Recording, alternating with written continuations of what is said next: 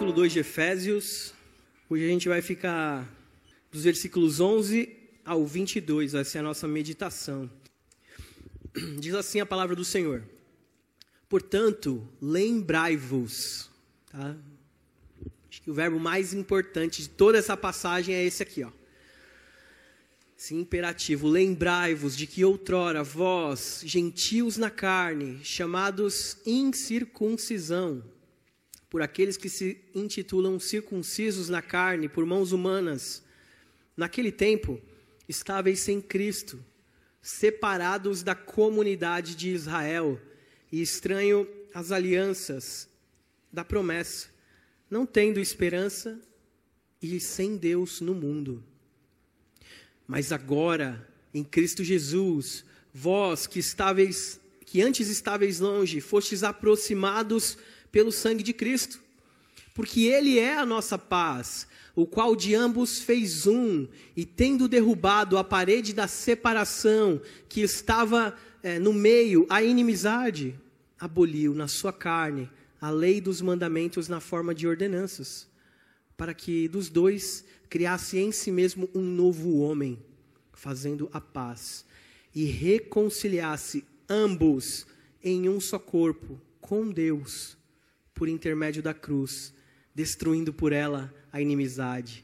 E vindo, evangelizou a paz a vós outros que estáveis longe, e paz também aos que estavam perto, porque por ele ambos temos acesso ao Pai em um espírito. Assim, já não sois mais estrangeiros e peregrinos, mas concidadãos dos santos, e sois da família de Deus, edificados sobre o fundamento dos apóstolos e profetas, sendo Ele mesmo, Cristo Jesus, a pedra angular, no qual todo edifício bem ajustado cresce para santuário dedicado ao Senhor, no qual também vós, juntamente, estáis sendo edificados para a habitação de Deus no Espírito. Hoje, nós vivemos um tempo de renúncia da nossa identidade de crente.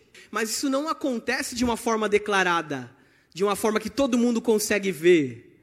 Não, é sutil, acontece de uma forma velada. Porque, mesmo sendo povo de Deus, nós não vivemos mais de uma forma distinta, de uma forma separada, de uma forma santa. Veja, santo não é aquele que não peca.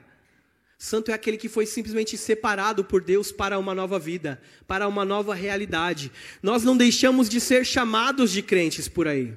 Nós mesmos nos chamamos de crentes. Nos intitulamos crentes. Não deixamos de ser chamados de crentes. Porque afinal nós ainda vamos à igreja, não é verdade? Bom, se eu vou para a igreja, então eu sou crente. Algumas pessoas talvez pensam que seja isso. Nós achamos uma forma própria de viver a nossa espiritualidade, mas a gente esquece que Deus determinou para cada um de nós a forma como a gente deveria viver, a forma como a gente deveria adorar, a forma como a gente deveria cultuar. Ele não deixou isso freestyle, ele não deixou isso para cada um decidir como que faz, como que adora, como que reconhece ele.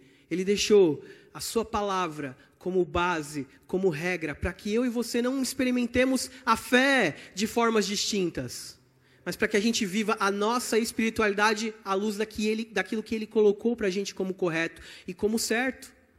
E nesse sentido, eu, você, a igreja do Guarujá, a igreja da Baixada Santista do Brasil e do mundo, estão a quilômetros de distância da igreja primitiva, do exemplo deles.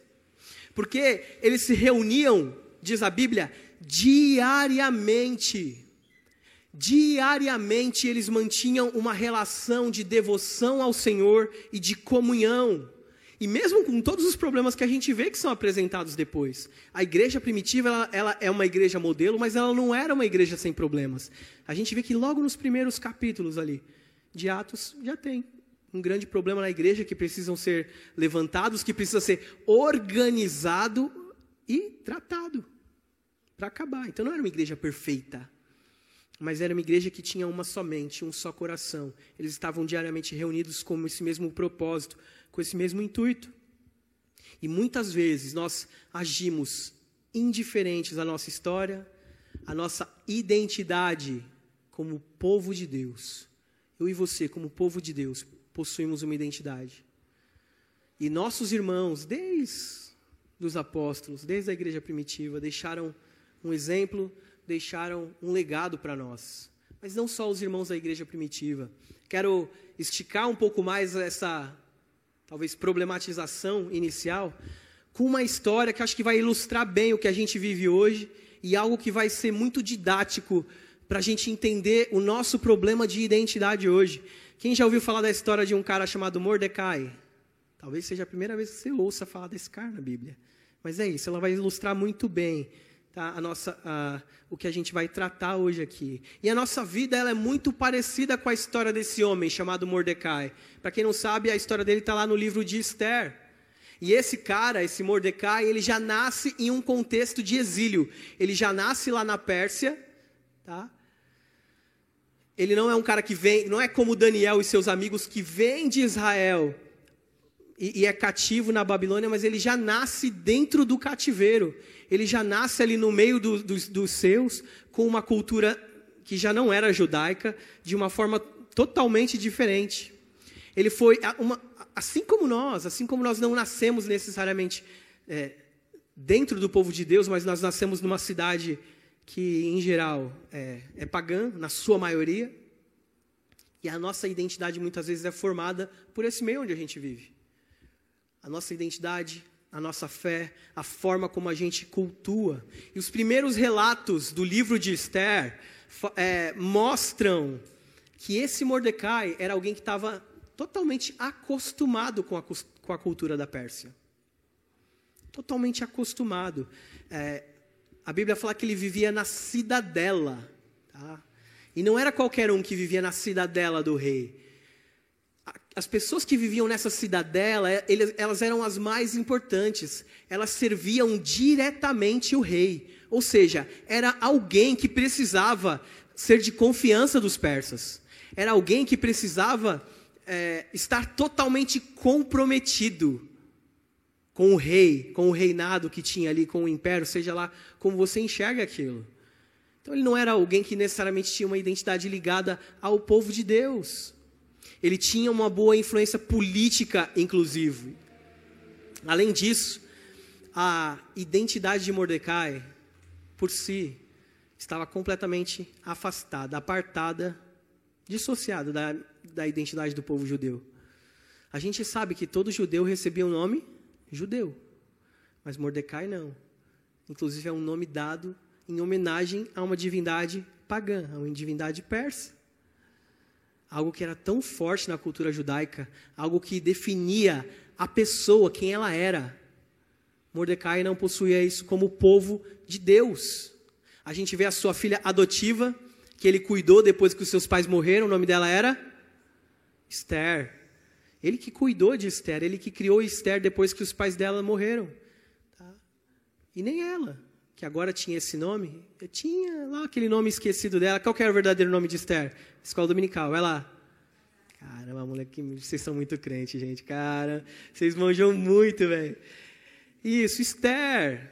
Mas quando a gente olha para a história de Esther, a gente vê que diferente de Daniel e os seus amigos, ela poderia ter se posicionado, ela poderia, assim como Daniel e seus amigos, ter resolvido firmemente não se contaminar.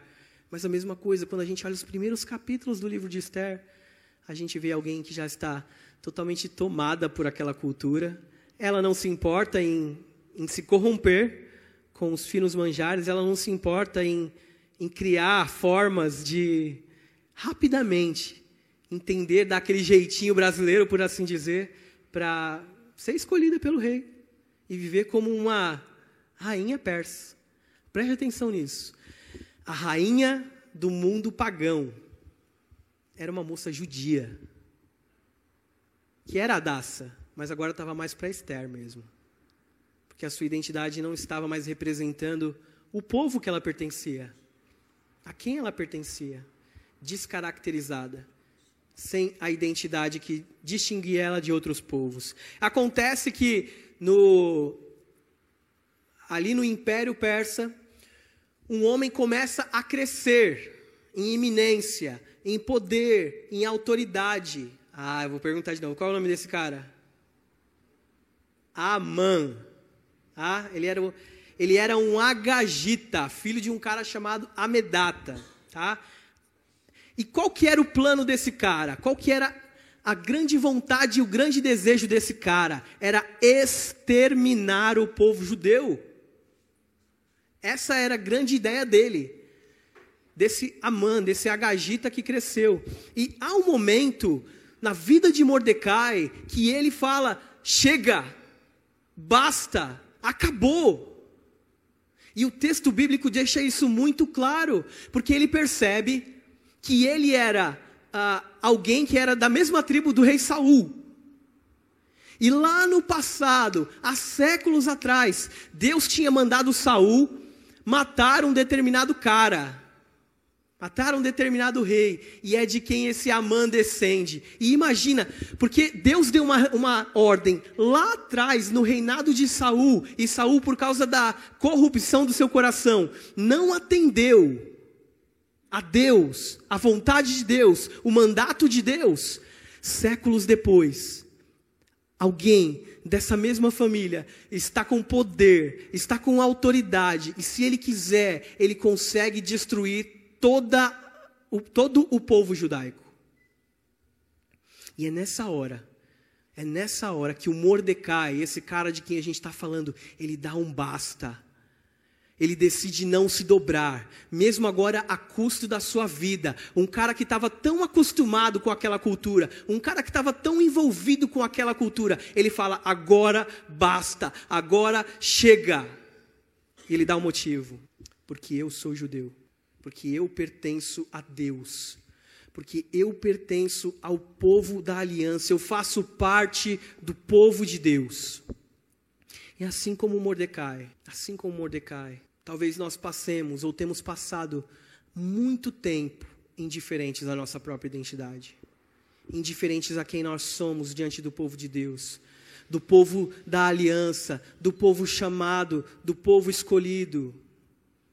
E eu creio que assim como ele teve uma mudança de perspectiva, hoje a palavra de Deus traz esse convite para o meu e para o seu coração, para que a gente possa experimentar essa mudança também. Hoje nós vamos meditar sobre a indiferença à nossa identidade. A indiferença à nossa identidade. E em primeiro lugar, nós precisamos lembrar que a nossa identidade também era, por natureza, dissociada da identidade de Deus. Olha o versículo 11. Portanto, lembrai-vos, lembrai-vos, que outrora vós, gentios na carne, chamados incircuncisão por aqueles que se intitulam incircuncisos na carne, por mãos humanas, naquele tempo, estáveis sem Cristo, separados da comunidade de Israel, estranham as alianças da promessa, não tendo esperança e sem Deus no mundo. Deus não precisaria ter se revelado, nem aos judeus e nem a nós. Deus, se Ele quisesse, no seu poder, na sua autoridade, na sua justiça, poderia ter consumido Adão no mesmo momento em que ele quebrou a aliança. No mesmo momento em que ele é, decidiu seguir o seu próprio caminho e se afastar de Deus. Mas o que nós vemos ali no começo de Gênesis, é Deus providenciando um novo caminho para Adão, uma nova chance para Adão. E ele diz, ele fala sobre ah, aquele que viria, esmagaria a cabeça da serpente. E desde lá nós já temos ali as primeiras indicações daquilo que Jesus viria fazer para o seu povo. É verdade, ele fez isso primeiro para os judeus. Mais para frente a gente vê que Deus estabelece uma aliança com Abraão e dali, mesmo aquele cara que não podia ter filho, dele surge uma grande nação.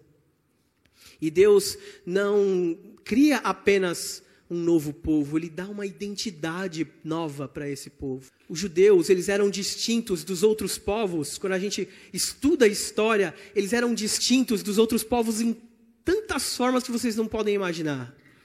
Na sua cultura, no seu nome, na sua dieta, nas suas relações sociais, familiares.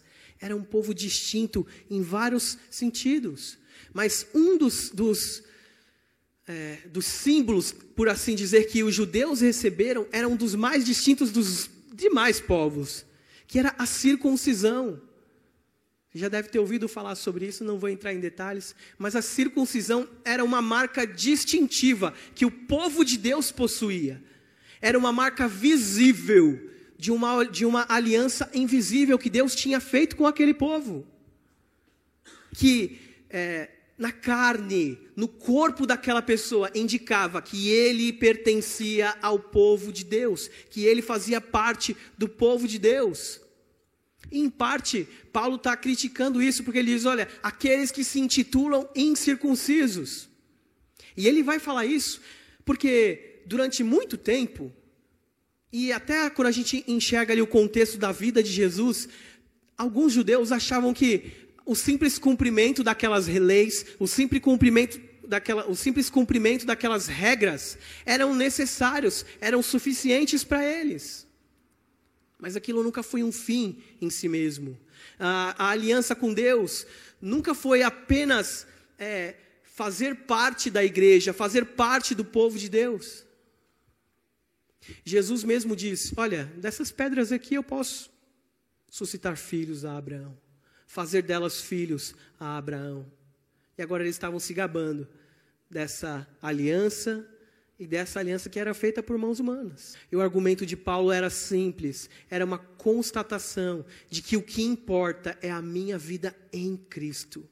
É a minha vida pautada em Cristo. Muito mais do que qualquer cerimônia, muito mais do que qualquer rito. Ele demonstra que, por mais que eles falassem, se intitulassem qualquer coisa, a única coisa que importava de fato era estar em Cristo, construir a nossa identidade nele. Não era sobre o nosso achismo, não era sobre a nossa cultura, sobre a nossa arrogância, sobre o nosso coração, mas sobre Ele, sobre Cristo, e sobre construir a nossa identidade nele. E às vezes a gente vem aqui, domingo após domingo, mal entende o que é prestar um culto. A gente acha que está aqui só participando, a gente acha, ou vem aqui simplesmente porque é legal, porque aqui a gente vê gente que a gente gosta, ou porque a gente está acostumado, a gente fez isso desde pequeno, e a gente acha que isso vai me caracterizar como um crente, como um povo da aliança. Mas vai muito além disso. Vai entender a minha, vai ser entender a minha identidade. É verdade. Primeiro ela foi aos judeus, mas depois ela vem para a gente, para os gentios. Cristo também se revela em um período como o próprio livro, própria carta aos Efésios vai dizer, no momento em que nós estávamos separados de Israel. Os capítulos anteriores de Efésios falam isso. Nós éramos inimigos de Deus filhos da ira. Nós éramos separados, como ele diz aqui, da comunidade de Israel. Estranho às alianças. O nosso destino, naturalmente, não era bom. Já era um destino de perdição eterna, de castigo eterno. Porque nós não fazíamos parte da aliança de Deus. nós não tínhamos esperança, não tinha salvação para nós. Não, não havia uma forma de encontrar salvação em mais nada, e nós estávamos sem Deus no mundo. Nós somos convidados aqui a nos lembrar de todas essas coisas. Nós não tínhamos acesso à aliança da graça. Não tínhamos acesso à aliança da graça. A exortação de Paulo é para que a gente lembre de onde nós estivemos na nossa vida sem Cristo, por mais que você tenha crescido na igreja, houve algum momento na sua vida em que você entendeu o que era o sacrifício de Cristo, o que vir à igreja, o que cultuar a Deus significava verdadeiramente. E isso trouxe uma visão, uma mudança de visão é, de mundo na sua vida. Isso trouxe uma mudança é, no, seu, no seu caminhar. Isso trouxe uma mudança na forma como você se veste, na forma como você fala com as pessoas, na forma como você lida com seus pais, na forma como você age com as suas responsabilidades, na forma como você cultua a Deus. Isso muda totalmente quem nós somos. A nossa vida antes de Deus era diferente. Ela era solitária, ela, a característica principal era inimizade contra Deus. Você já pensou ser um inimigo de Deus? Como que você se opõe a Deus? Como que você luta com Deus? Como que você contende com Deus? Não é possível. É uma luta que certa que você vai perder. Então, é, ele está chamando a igreja, o povo lá de Éfeso, a lembrar dessas coisas. Houve um tempo em que nós éramos inimigos de Deus, que nós estávamos afastados dessa aliança. E é preciso lembrar que agora nós somos separados. E isso significa que toda a santidade que os judeus em algum momento se gloriavam não passava de palha, de nada, não vinha deles, não, é, não tinha uma vida verdadeira naquilo que eles faziam, naquilo que eles realizavam. Aquela cerimônia fria não levava a Deus, eles achavam que levava. A vida que emana de Cristo é uma vida diferente envolve reconhecer quem nós éramos, envolve reconhecer que Deus foi bondoso, como nós vimos primeira, no primeiro encontro, que Deus foi bondoso em nos salvar, em nos eleger, em nos escolher. Mas, além disso, Ele deu uma nova identidade para a gente, em Cristo. Nós recebemos agora uma nova identidade. No início do capítulo 2, Paulo usa uma figura de linguagem muito curiosa para se referir à nossa condição.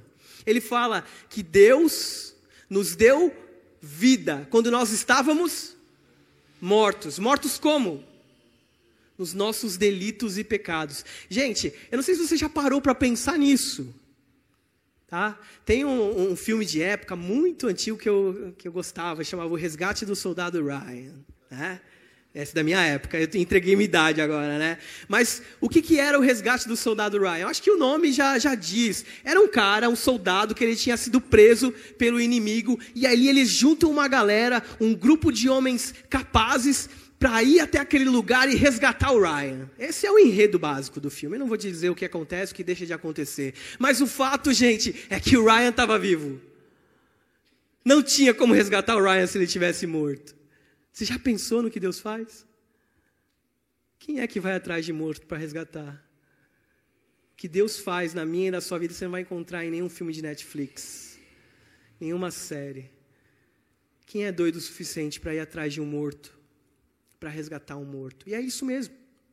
Morto não fala, morto não pensa, morto não tem vontade, morto não tem vida, não tem capacidade de fazer nada. Mas Deus, por causa do seu grande amor com que Ele nos amou, Ele veio na nossa direção. Ele nos deu vida quando nós éramos inimigos, quando nós estávamos separados dele.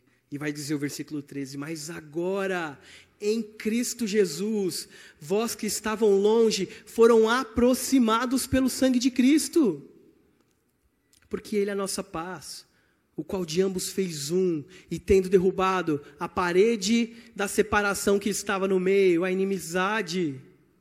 Lembra, nós éramos inimigos de Deus. Ele aboliu na sua carne a lei dos mandamentos na forma de ordenanças, para que dos dois criassem em si mesmo, preste atenção nessa expressão, um novo homem, um novo ser, uma nova criatura, uma nova identidade, fazendo a paz e reconciliasse ambos em um só corpo com Deus por intermédio da cruz, destruindo por ela a inimizade. E vindo, evangelizou paz a vós outros que estavam longe e paz também aos que estavam perto porque por ele ambos temos acesso ao Pai em espírito. Nesse resgate que Deus vem fazer em nosso favor, ele nos aproxima dele. Ele nos torna próximos, nos torna ligados a ele, porque todos precisavam do seu sacrifício. Todos, sem exceção, e não apenas nós, mas também os judeus precisavam desesperadamente dessa salvação. O cumprimento dessa religiosidade fria, superficial, do rito pelo rito, de vir domingo após domingo aqui na igreja, nunca bastava. Nunca bastou. Nunca foi suficiente. Nunca foi o que a gente precisava de verdade, cumprir esses rituais. Existe um sentido em que qualquer rito, qualquer coisa que a gente coloque torna a gente legalista. Tá? Eu usei um exemplo na nossa aula de EBD de como até nessa é, na forma como a gente enxerga a fé hoje, os dois lados podem estar legalistas. Tem aquela, tem aquela pessoa que acha que não, a igreja não pode ficar aqui só entre quatro paredes e precisa ir fazer a diferença no mundo. E porque a pessoa faz isso, ela se acha mais crente do que aquele que às vezes vive só aqui. Ou o contrário, aquela pessoa que só porque ela vem aqui domingo após domingo, ela acha que ela pode ser mais crente, mais espiritual do que outra que não vem com tanta frequência. Os dois casos estão errados. Os dois casos vai revelar um, um, legalismo no coração dessas pessoas. Mas vejam, os ritos foram ordenados pelo próprio Deus. Não era que eles não tinham que ser cumpridos, que eles não deveriam ser cumpridos. Eles deveriam sim ser cumpridos, mas aquilo era didático para eles. Os ritos foram dados para mim e para vocês como algo didático, para fazer a gente lembrar, para fazer, fazer a gente aprender a partir disso. Mas nós nunca poderíamos colocar a nossa fé, a nossa esperança e o nosso amor nesses ritos. Como se a nossa salvação dependesse disso, nunca foi.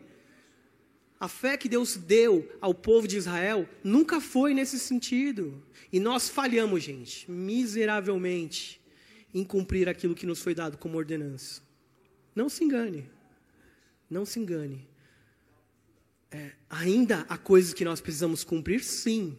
Não para a nossa salvação, mas pelo nosso amor, pela nossa obediência a Deus. Isso vai revelar quem nós somos. Agora, eu me achar mais ou menos porque eu cumpro ou não cumpro determinado rito, aí eu preciso rever minha fé. Isso não significa que eu tenho que ser negligente com isso. Isso não significa que não tenha que estar aqui domingo após domingo. Pelo contrário, não vejo outro lugar para você estar que não aqui, na casa do Senhor, com o povo da aliança, louvando e adorando ao Senhor. Senão em outro lugar, não tem. Nós temos que estar aqui, mas o nosso coração precisa saber o porquê que nós estamos aqui, o porquê que nós viemos aqui, a verdadeira motivação em vir aqui. Isso precisa estar muito claro no nosso coração. E é por esse motivo que nós precisamos desesperadamente de Cristo. Do sacrifício que ele fez por nós, porque ele vem cumprir em nosso lugar aquilo que ninguém poderia cumprir, nem nós e nem ninguém poderia cumprir por si mesmos. Nós jamais seríamos capazes. É nesse sentido que o texto vai dizer que ele abole a lei e os mandamentos. Não no sentido que eu e você não devemos mais obediência a Deus. Nós devemos sim a lei de Deus é perfeita e a lei de Deus é necessária, mas não é isso que ele está dizendo. É no sentido de que ele nos dá agora uma nova alternativa, ele nos dá agora um novo e vivo caminho para sermos novamente ligados a Deus. Para termos novamente acesso ao Pai, não mais pelas nossas mãos falhas, miseráveis, mas pelas mãos de Jesus, perfeitas, graciosas e amorosas. E ele fez a paz, ele apaziguou, ele fez a propiciação pelos nossos pecados. Isso significa que a ira de Deus estava sobre nós. E a gente às vezes pensa um pouco, pouco sobre isso. Porque, em via de regra, quando a gente pensa sobre nós, sobre ira, sobre eu estar irado, geralmente a gente associa isso a algo pecaminoso. A gente exerce ira de uma forma errada mesmo geralmente de uma forma egoísta, quando a gente não entende que a ira é um sentimento que é bom e pode se tornar ruim, assim como qualquer outro sentimento, inclusive o amor. O nosso amor, ele pode ser pervertido em um amor ruim, um amor falho. A nossa ira, ela pode gerar algo bom, algo proveitoso. Pode gerar a gente, é, pode é, colocar em nós um desejo por ação, por aquilo que é justo, por aquilo que é bom, por aquilo que é santo. E a ira deve produzir isso na gente. É por isso que Jesus vai lá na, no templo e intencionalmente prepara aquele chicote. Não foi, ele não bateu nas pessoas com o chicote, mas ele destruiu tudo aquilo ali. Aquelas barracas, os cambistas, expulsou os animais. Não deu com chicote em ninguém, não mas ele fez o que era certo. A ira levou ele a fazer o que era certo. E quando a gente pensa sobre Deus se irando, aliás, acho que a gente até pouco pensa sobre isso, né? Que Deus se ira. Mas quando a gente vê as manifestações de ira de Deus, não é algo bonito de se ver, não, gente. seja de forma figurada, em Apocalipse, ou seja, de forma é, literal, como a gente vê no dilúvio, como a gente vê em Sodoma e Gomorra, a ira de Deus é algo avassalador. A descrição dos profetas, principalmente os profetas menores, aqueles que estão lá no, no fim do Antigo Testamento, quando eles descrevem o terrível dia do Senhor, é algo pavoroso. E a gente não pensa que a ira de Deus estava sobre nós. Essa ira seria jogada sobre nós, seria lançada sobre nós. E sabe o que eu e você poderíamos fazer em relação a isso? Nada. Sofrer.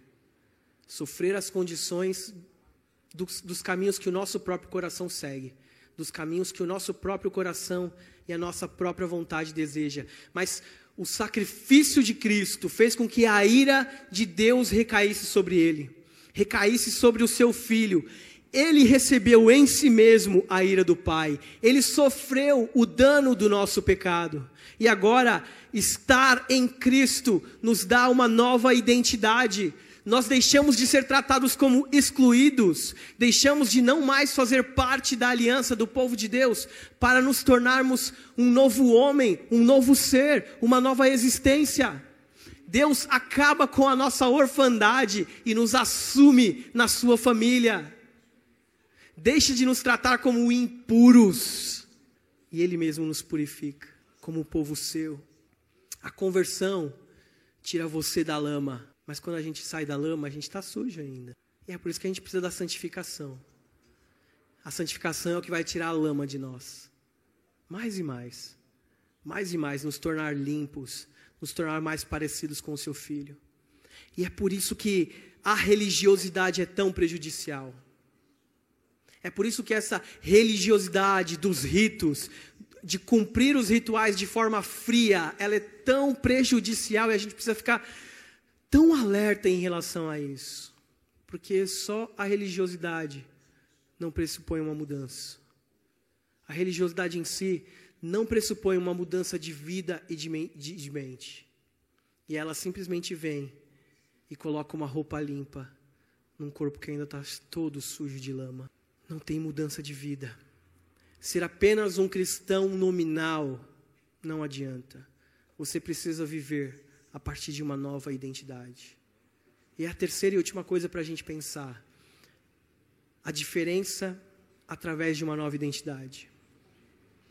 A diferença que nós precisamos ter a partir de uma nova identidade. Versículo 19 diz: Assim, já não sois mais estrangeiros e peregrinos, mas concidadãos dos santos, e sois da família de Deus, edificados sobre o, fun o o fundamento dos apóstolos e profetas, sendo Ele mesmo Cristo Jesus, a pedra angular, no qual todo edifício bem ajustado cresce para santuário dedicado ao Senhor, no qual também vós, juntamente, estáis sendo edificados para a habitação de Deus no Espírito.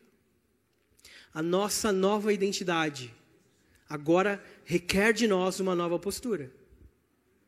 Nossa nova identidade requer de nós agora uma nova postura. Olha o versículo 19.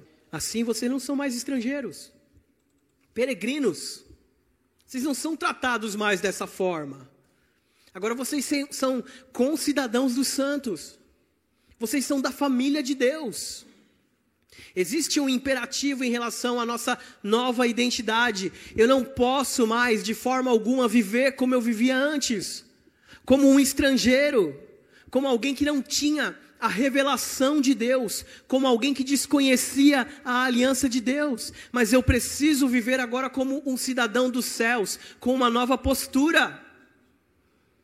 Todo povo, todo povo tem a sua cultura, a sua forma de fazer as coisas, a sua identidade, algo que caracteriza o seu povo, seja lá uh, os seus nomes, a sua etnia, a, a sua comida, as suas roupas, as suas vestes, tudo isso identifica um povo com uma cultura. E nós precisamos entender isso. Nós agora somos um novo povo, temos uma nova cultura, nós temos uma nova identidade, nós temos uma nova filiação. Naquela época, todas essas coisas eram muito importantes, muito relevantes. Porque, diferente da época em que a gente vive, geralmente a pessoa não conseguia ir para uma faculdade estudar. Então, se ela quisesse crescer, e o homem quisesse crescer e sustentar a sua família, ia precisar aprender uma profissão.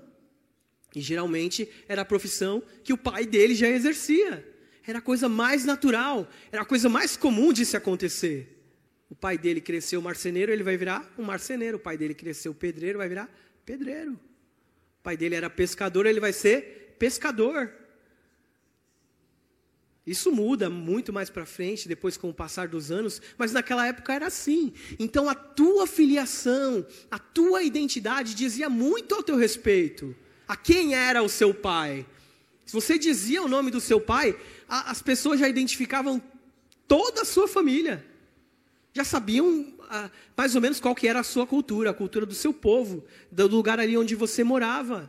Vocês possuíam aquelas pessoas que tinham uma marca distintiva era fácil de identificar.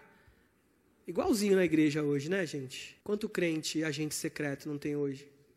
Você passa anos, a pessoa nem sabe que você é crente.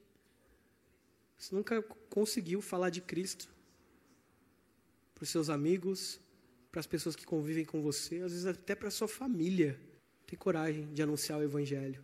Você entende que o Evangelho dá vida, que o Evangelho traz salvação, nos livra da ira e você está vendo as pessoas que você ama indo para o inferno e você não está fazendo nada em relação a isso. E você está indiferente, totalmente indiferente em relação a isso. Então nós não podemos mais viver como aqueles que não têm mais uma, a sua identidade firmada em Deus. E sabe o que acontece? A gente fica descaracterizado.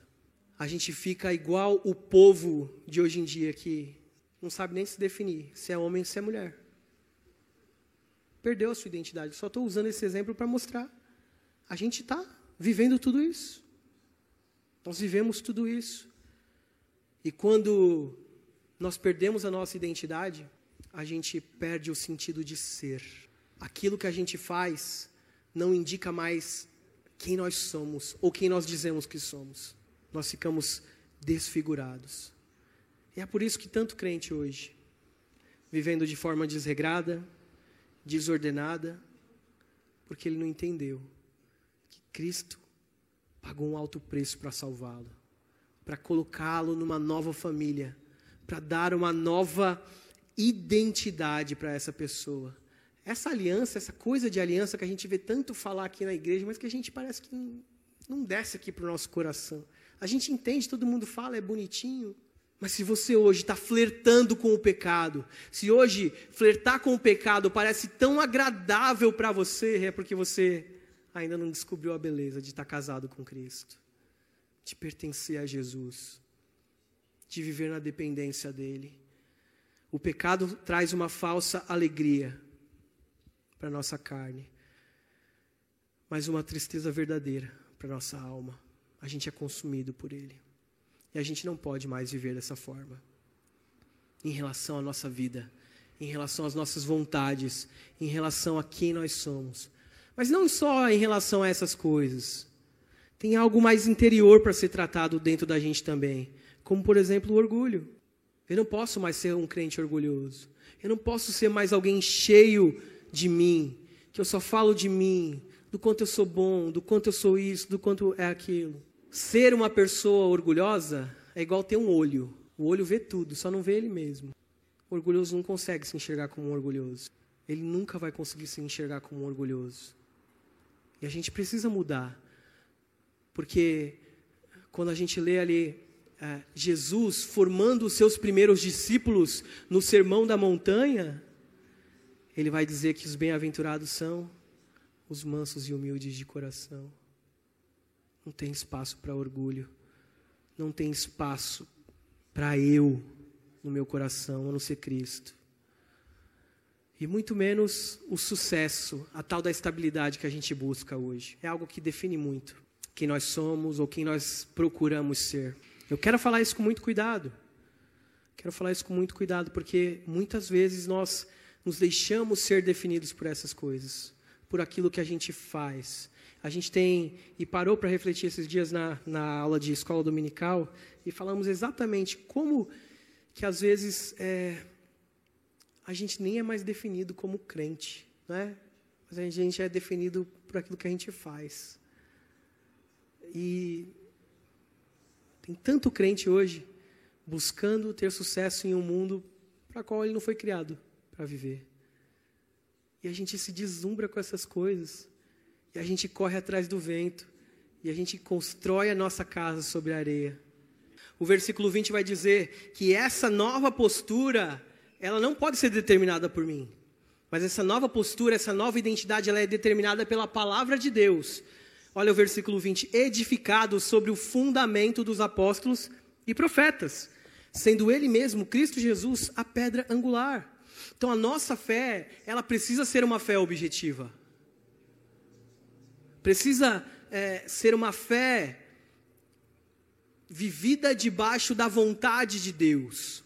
Você é, é muito comum a gente nos tempos de relativismo a gente ver como que cada um quer definir o que é, o que crê, mas o fato é que Deus deixou já normatizado a forma como ele quer ser cultuado, a forma como ele quer ser adorado, né? E infelizmente muitas pessoas às vezes caem até naquele erro, não, que o que importa é o meu coração. Mas não é, gente. Quando Jesus fala que ele quer ser adorado em espírito e em verdade, ele não está falando apenas com, de uma postura correta do nosso coração, mas ele está falando de uma forma correta também. Em espírito e em verdade significa as duas coisas. Eu preciso adorar a Deus da forma correta e eu preciso fazer isso com o coração, com a minha vontade, também de forma correta. Senão, ele teria recebido o sacrifício de Caim. Se não, usar não teria sido consumido na hora que ele foi segurar a arca. Ué, o que ele estava fazendo não era uma coisa boa? Pensa, a arca da aliança, o objeto que representava a presença de Deus no meio do seu povo, ia cair no chão, ia se espatifar, ia quebrar, e aquele cara foi lá para segurar, para impedir que isso acontecesse. Não é uma coisa bonita? É. Mas Deus consome aquele cara na mesma hora. Porque não importa eu ter apenas a mente e a intenção correta. Deus faz as coisas e Ele, e ele é, ordena. E a gente tem que obedecer. Quando Ele diz que é A, a gente tem que fazer como A. E hoje a gente vê tanta, tanta coisa mirabolante na hora de, de, de adorar a Deus. A gente acha que tudo vale. A gente acha que, e, e, muito, e muita gente hoje se tornou pragmática em relação a isso. Acha que vale tudo, todos os esforços valem na hora de você pregar o Evangelho, na hora de você falar de Deus, mas não é assim, gente. Deus nunca disse que era assim. Como a gente estava falando na classe de catecúmenos, não é nem a tua qualidade de pregador, ou de qualquer coisa que seja que vai converter um coração. No máximo você pode juntar ali 100, 200, 500, 700 mil pessoas com interesse comum. Mas crentes convertidos, eles não nascem de movimentos como esse, eu não tenho dúvida, não tenho problema nenhum em falar. Crentes genuínos nascem de um coração arrependido ao ouvirem a mensagem do Evangelho a entenderem a sua miséria, a entenderem isso que Paulo vem falando desde o início, da ira de Deus sobre nós. E de como, de forma tão amorosa, Deus nos trouxe, nos aproximou, nos deu uma nova identidade. Isso deve constranger o meu coração de tal forma que eu não acho outra alternativa, outra opção, se não ser me debruçar, me entregar por inteiro diante desse Deus. Isso é a mensagem do Evangelho.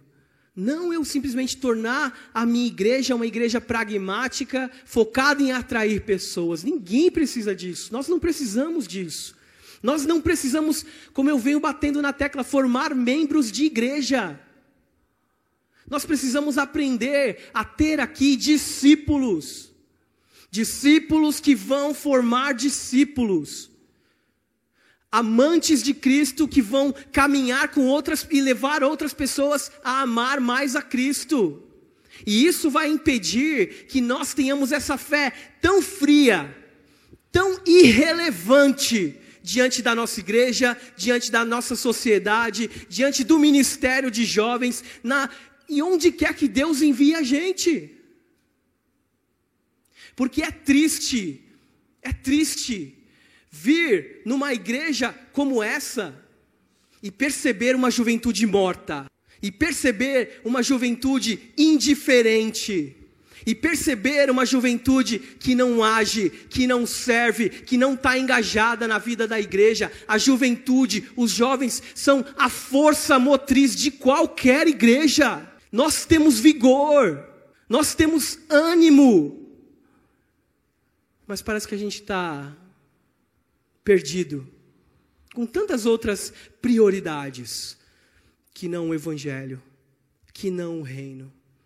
E é isso que torna a gente tão irrelevante.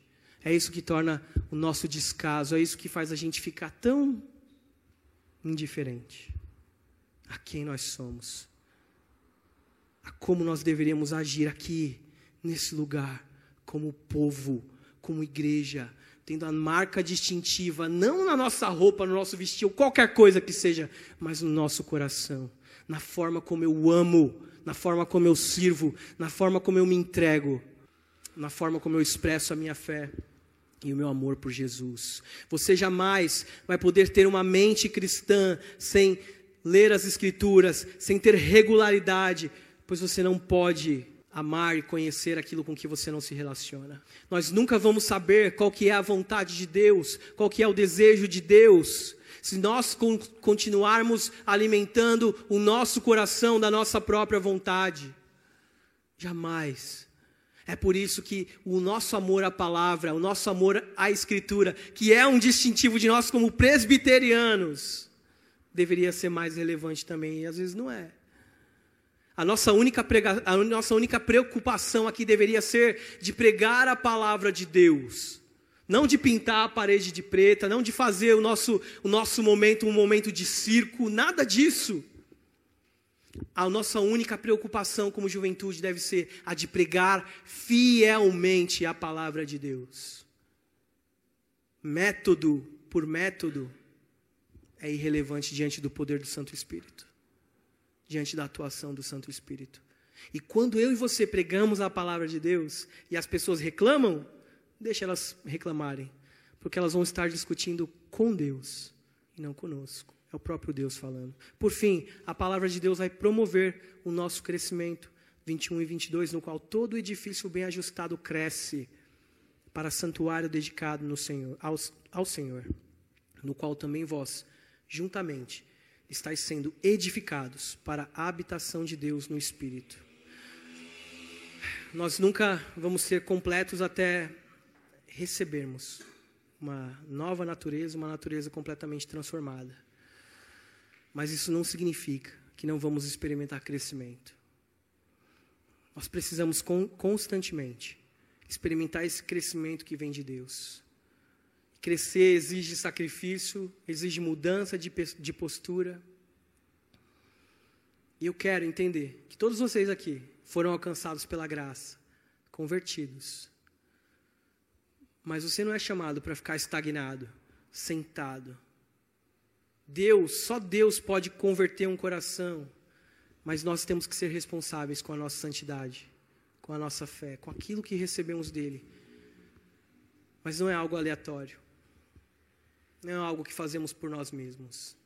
É algo que precisamos fazer baseados na palavra de Deus. Construir o edifício da nossa vida, baseados na palavra. Eu quero terminar, gente, lembrando da nossa reflexão inicial, do, da nossa história, de ilustração inicial sobre Mordecai. É verdade que, muito embora eu e você gostemos de pensar que nós somos como Daniel, como Sadraque, Mesaque e Abdinego, que se precisar a gente vai para a cova, se precisar a gente vai para a fornalha, a gente vai cheio de coragem. No final das contas a gente é mais como Mordecai e Esther mesmo, que estão no meio da cultura, são influenciados por, por essa cultura e nos deixam levar. E a gente fica mais parecido com o povo de fora do que com o povo da aliança. É verdade. nossas mentes e os nossos corações já estão contaminados com a forma de viver desse mundo, com a forma de agir e com a forma de pensar nessa grande Pérsia secular que a gente vive. Mas nós somos sim povo de Deus. E a gente precisa lembrar da nossa identidade e que a gente não tem vivido como o povo de Deus.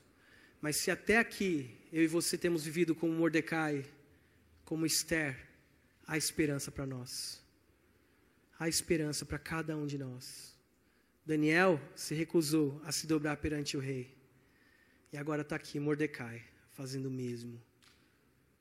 E ele diz que ele decide não se contaminar, ele decide não se dobrar, porque ele entende que ele faz parte de algo maior do que ele mesmo. Faz parte do povo da aliança, que se estende